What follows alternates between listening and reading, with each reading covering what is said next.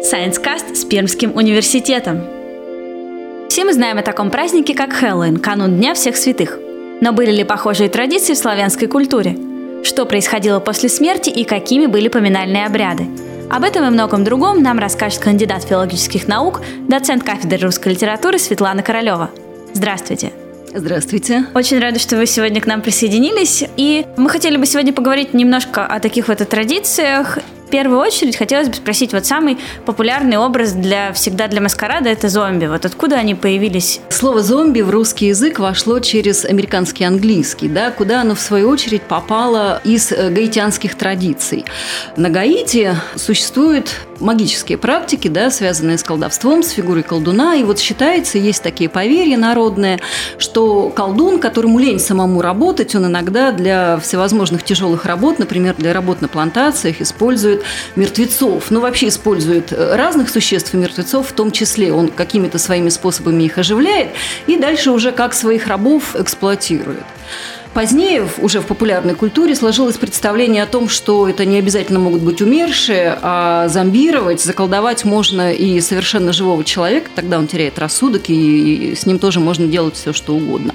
Вообще, это довольно экзотичная, да, и локальная такая традиция, и кто знает, что бы было бы с ней, не находясь она, во-первых, так близко к Соединенным Штатам Америки, а это такая колыбель э, современной массовой популярной культуры, и если бы там не оказался в своем свое время, э, в 20-е годы, репортер «Нью-Йорк Таймс». В 1929 году э, вышла книга репортера «Нью-Йорк Таймс» Остров магии, который, э, собственно, и описал период своего пребывания на Гаити. Там в одной из глав описывается опыт его общения с местной очень знаменитой колдуньей.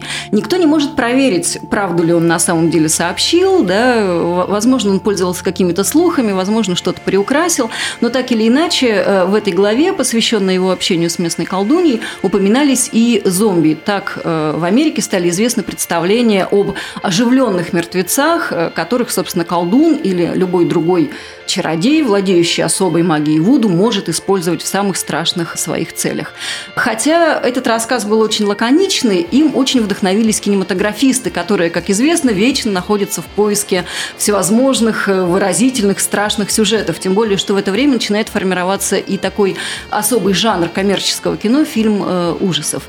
И вот этот сюжет пришелся ко двору, и уже в 1932 году выходит фильм «Белый зомби». Главным героем его, соответственно, был человек-американец, и он даже был не мертвый, да, который на себе испытал э, воздействие вот этой э, страшной магии.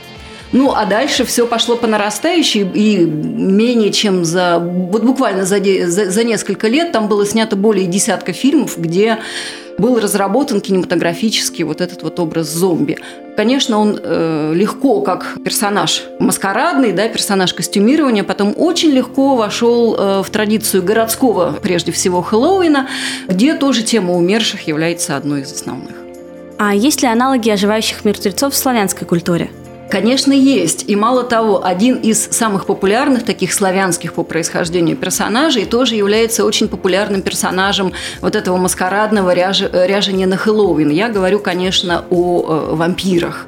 Сразу хочу сказать, что мифологические представления о вампиризме, они, конечно, общеславянские, хотя, может быть, кому-то это будет печально, у русских эти представления развиты сравнительно меньше. У украинцев э, уже побольше, да, в зоне Карпат э, еще лучше, а больше всего представлений представления о мертвецах, которые превращаются в вампиров, конечно, известны южным славянам, проживающим на территории Балкан.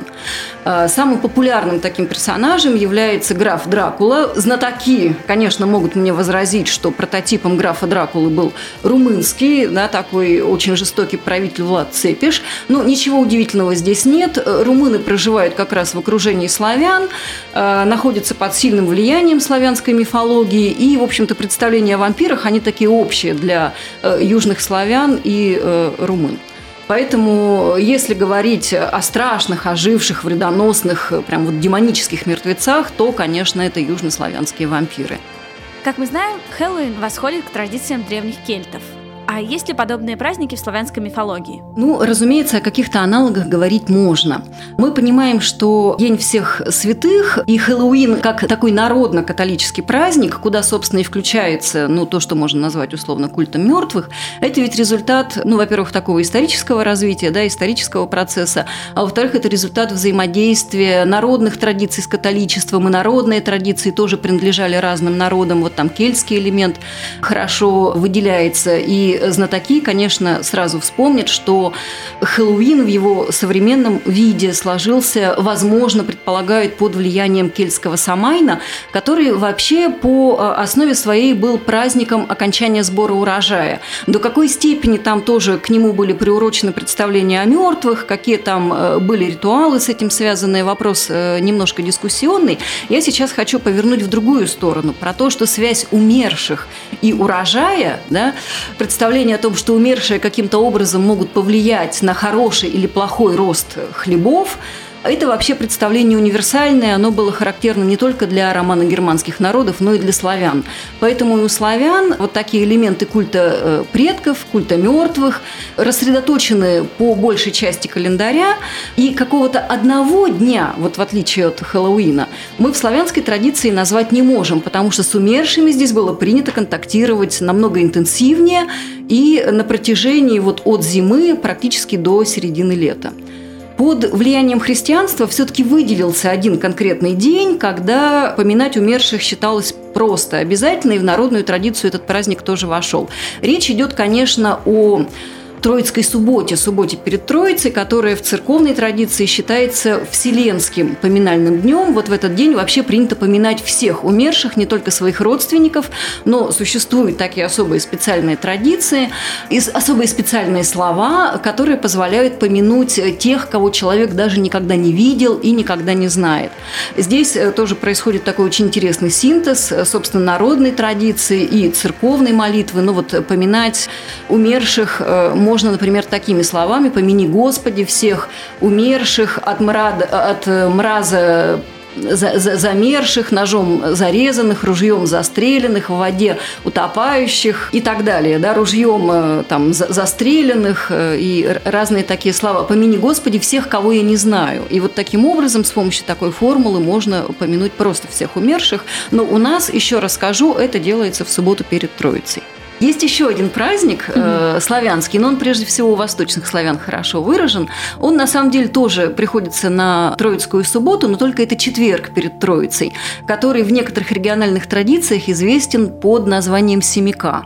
И известно, что раньше этот день был таким особым днем, когда как раз было принято поминать так называемых заложных умерших. Это как раз люди, которые умерли не своей смертью, они этого не хотели, но что-то с ними такое страшное случилось, случилось, например, в них попала молния, или они утонули, или их загрызли дикие звери, или их кто-то убил, да, или вот они случайно умерли где-то в дороге, и э, таким образом над ними не были исполнены необходимые ритуалы. И вот э, такие умершие считались опасными. Считалось, что души их не успокоены, они бродят, да, их можно иногда там где-то встретить. И э, вот таких нечистых умерших, неизвестных мертвецов как раз э, старались поминать в семик, и такие поминки иногда носили коллективный характер. То есть, предположим, в деревне или даже в некоторых городах, если мы говорим о 18-19 веке, люди, специальные люди ходили, собирали деньги, собирали вареные яйца, это ведь типичная поминальная еда, и потом коллективно вот таких умерших поминали на специальных местах, где их э, хоронили. Ну вот в каком-то смысле можно сказать, что своеобразным аналогом Хэллоуина у нас выступает Семих. А чем были опасны неупокоенные души? Что могло случиться с человеком?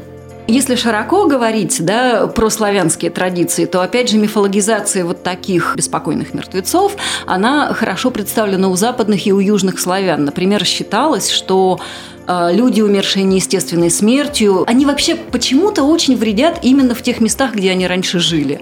И они могут наслать, например, на свое село какую-нибудь непогоду, например, страшную градовую тучу. Поэтому и у западных славян, и особенно у южных славян есть очень много магических обрядов, чтобы отогнать градовые тучи. Вы можете удивиться, ну, господи, ну пошел град, ну что в этом страшного? Но дело в том, что на Балканах град совершенно другой. Он величиной с небольшое куриное яйцо. Это просто лед кусками падающий с неба. И если такой град будет падать на свежий виноград, который только-только завязывается, или на свежее зеленое поле, то, конечно, все село останется просто без урожая, и там начнется голод. И э, считалось, что именно мертвецы, беспокойные, неупокоенные, часто насылают на свое село такие страшные градовые тучи, и поэтому женщины, особенно прежде всего, которые такие тучи видели где-то на горизонте, старались выйти на околицу села, пытаться назвать по именам тех умерших, кто умер не своей смертью, и обращались к ним со специальными словами, с просьбами, чтобы эти тучи прошли мимо. С чем связано появление веры в то, что умершие каким-то образом могут влиять на окружающий мир – Почему так происходило? Есть же какое-то логическое... Ну, то есть это нет, ведь неправда? Ну, в мифологии нет логических объяснений. Да, у мифологии, как известно, своя логика. Вообще известно, что мифологизации, то есть какому-то сверхъестественному объяснению, чаще всего человек на определенных этапах развития подвергает э, те природные, а иногда и социальные явления, которые он не может контролировать. Вот град, ровно как и засуха, да, ровно как и наоборот дожди, когда дожди не нужны, и когда хлеб начинает от воды гнить на корню, корню. Это, собственно, те природные явления, которые человек не контролировал. Вот, например, если говорить все-таки о русских представлениях, о тех же заложенных мертвецах, считалось, что их нельзя хоронить на общем кладбище, потому что это оскорбляет землю, поэтому их хоронили в болотах, в какие-то овраги, да, там закапывали просто, а иногда даже не закапывали, а бросали и сверху хворостом засыпали. Почему? Потому что если оскорбить землю, положив туда такое тело, да, тело вот такого умершего, то на этой территории начнется засуха, например, например, и э, хлеб не уродится, причем несколько лет подряд.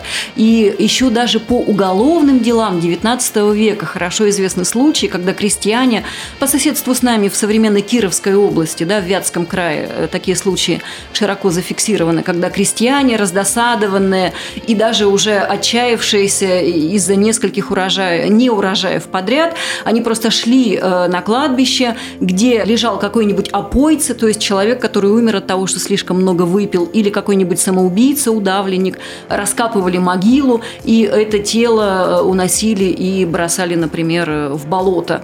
Ну, естественно, когда начиналось судебное разбирательство, то становилось понятно, что это был такой способ э, остановить неурожай то, что человек не может контролировать, да, природа чего остается ему неизвестной, он пытается объяснить мифологическими способами и повлиять какими-то мифологическими средствами. Как вообще люди могли оставаться в контакте с умершими, и зачем они это делали, и за счет чего, посредством чего? Если говорить о древних истоках, зачем все-таки люди старались не забывать своих умерших и устраивали такие ритуальные ситуации, которые мы можем интерпретировать как вступление в контакт с умершими, то такая причина была уже названа. Это именно желание высказать свое доброе отношение к умершим, чтобы те посылали всевозможные блага своим потомкам, либо не разгневались на них, не оставили их без урожая, не наслали какой-нибудь мор на скот, да, не наслали на женщин бесплодие, не наслали на людей какие-нибудь болезни. То есть желание задобрить для того, чтобы было что-нибудь хорошее и не было ничего плохого. И для этого нужно было, э, собственно, выполнять э, поминальные ритуалы. Один такой большой поминальный день, семик, очень большим поминальным праздником на многих территориях является и Троицкая суббота. А на самом деле такие вкрапления поминальных ритуалов кое-где есть уже и на святке, потому что там иногда поминали умерших да, за специальными ритуальными блюдами.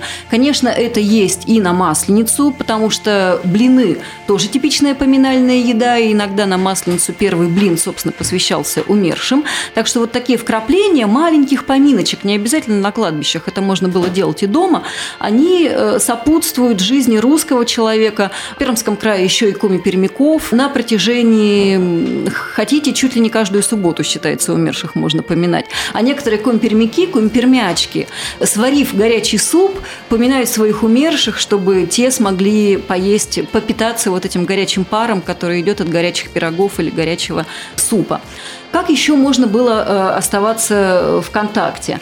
Я э, могу рассказать только об одном поминальном э, обряде, очень красивом, очень редком. Он как раз, в частности, известен по материалу русско-коми-пермяцкого пограничья. Это наша территория Коми-Пермяцкого округа, где совместно проживают коми-пермяки и русские. И, и если еще конкретнее, то это пограничье Качевского района Коми-Пермяцкого и русского Юрлинского района. Вот там известен очень редкий обряд, обряд. Есть основания думать, что он сложился как синтез русской и финно-пермской культурных традиций. Это обряд проводов души. Обычно его справляют на 39-й, 40-й, иногда 41-й день, то есть это вот так вот может варьироваться. И, собственно, обряд э, заключается в том, что заранее родственники умершего договариваются с кем-нибудь из своего села или своей деревни. Этот человек приходит немножко заранее, иногда на него даже надевают одежду умершего человека, ну, из гардероба умершего, что от него осталось. И вот в этой одежде умершего человек садится за большой поминальный стол, где кроме родственников, там бывают еще соседи, те, кто копали могилу, те, кто умершего обмывали и, и так далее. То есть сороковой день – это большие поминки. И этого человека даже часто не называют по его имени, потому что за этим поминальным столом он представляет умершего. А вот потом, уже э, к концу вот этого поминального стола, родственники, обычно это бывает женщина, дочь или жена умершего, или сестра умершего, начинают собирать ему котомочку на тот свет. Потому что считается, что именно на сороковой день душа окончательно покидает э, земной мир, и дальше она уже отправляется в мир загробный, где над ней малый страшный суд э, будет произведен, и уже станет известно, куда она пойдет, в ад или в рай. Но мы понимаем, что это синтез уже таких да, э, нехристианских и христианских представлений.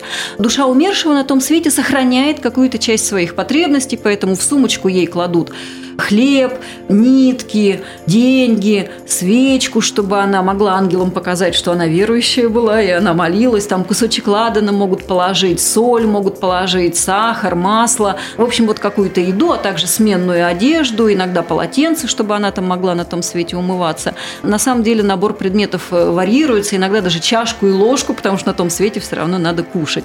И вот такую котомочку умершему собирают. До сих пор даже сохранились специальные причитания задания, которые в это время исполняют, а потом человек, который представлял умершего и сидел за столом в его одежде, встает под матицу, это такая балка, да, которая на потолке есть, и э, ему дают эту сумочку, эту котомочку, и все присутствующие начинают с ним прощаться. Но кто наблюдал такие ритуалы, они на самом деле очень трогательные, потому что они дают живым последний шанс сказать вот этому человеку и в его лице умершему все, что осталось несказанным, о том, как они его любят, о том, что они будут его помнить. Естественно, что многие плачут, обнимают его и называют его при этом, конечно, по имени умершего.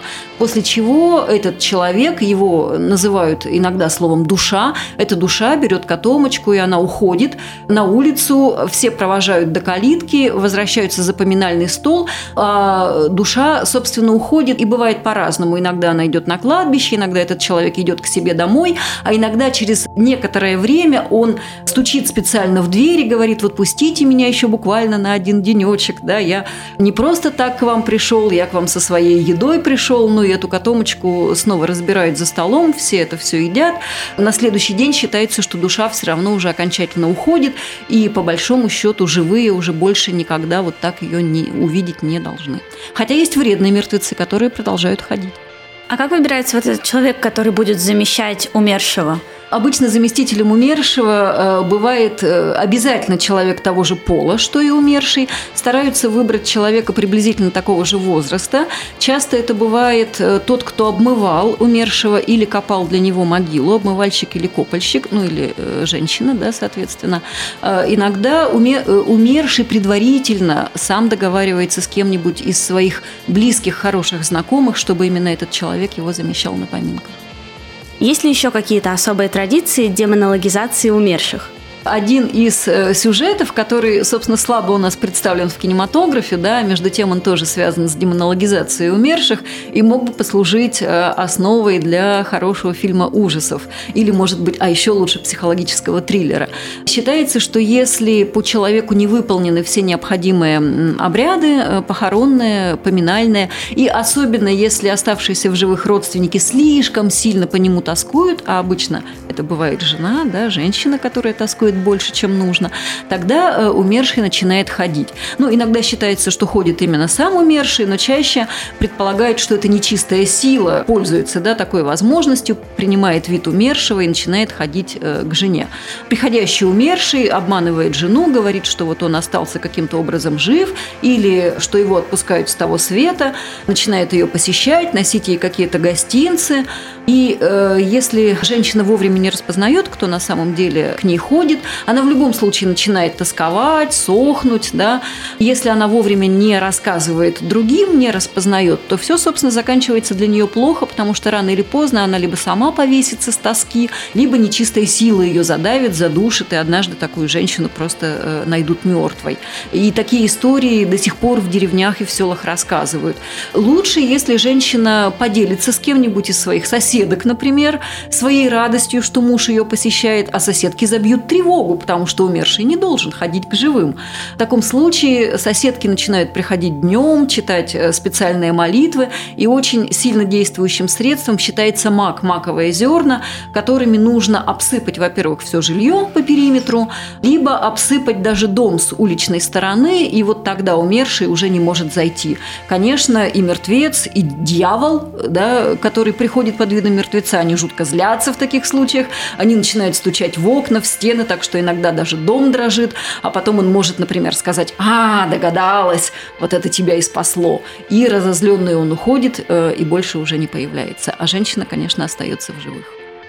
Большое спасибо за то, что вы пришли, потому что это очень интересно все, это очень интересная информация для нас. Ну, э, я считаю, что тема народных традиций, да, она неисчерпаема, и когда-нибудь я буду э, рада эту тему продолжить. Большое спасибо. Спасибо вам. Спасибо, что были с нами. Найдите то, что интересно вам, и ничего не бойтесь.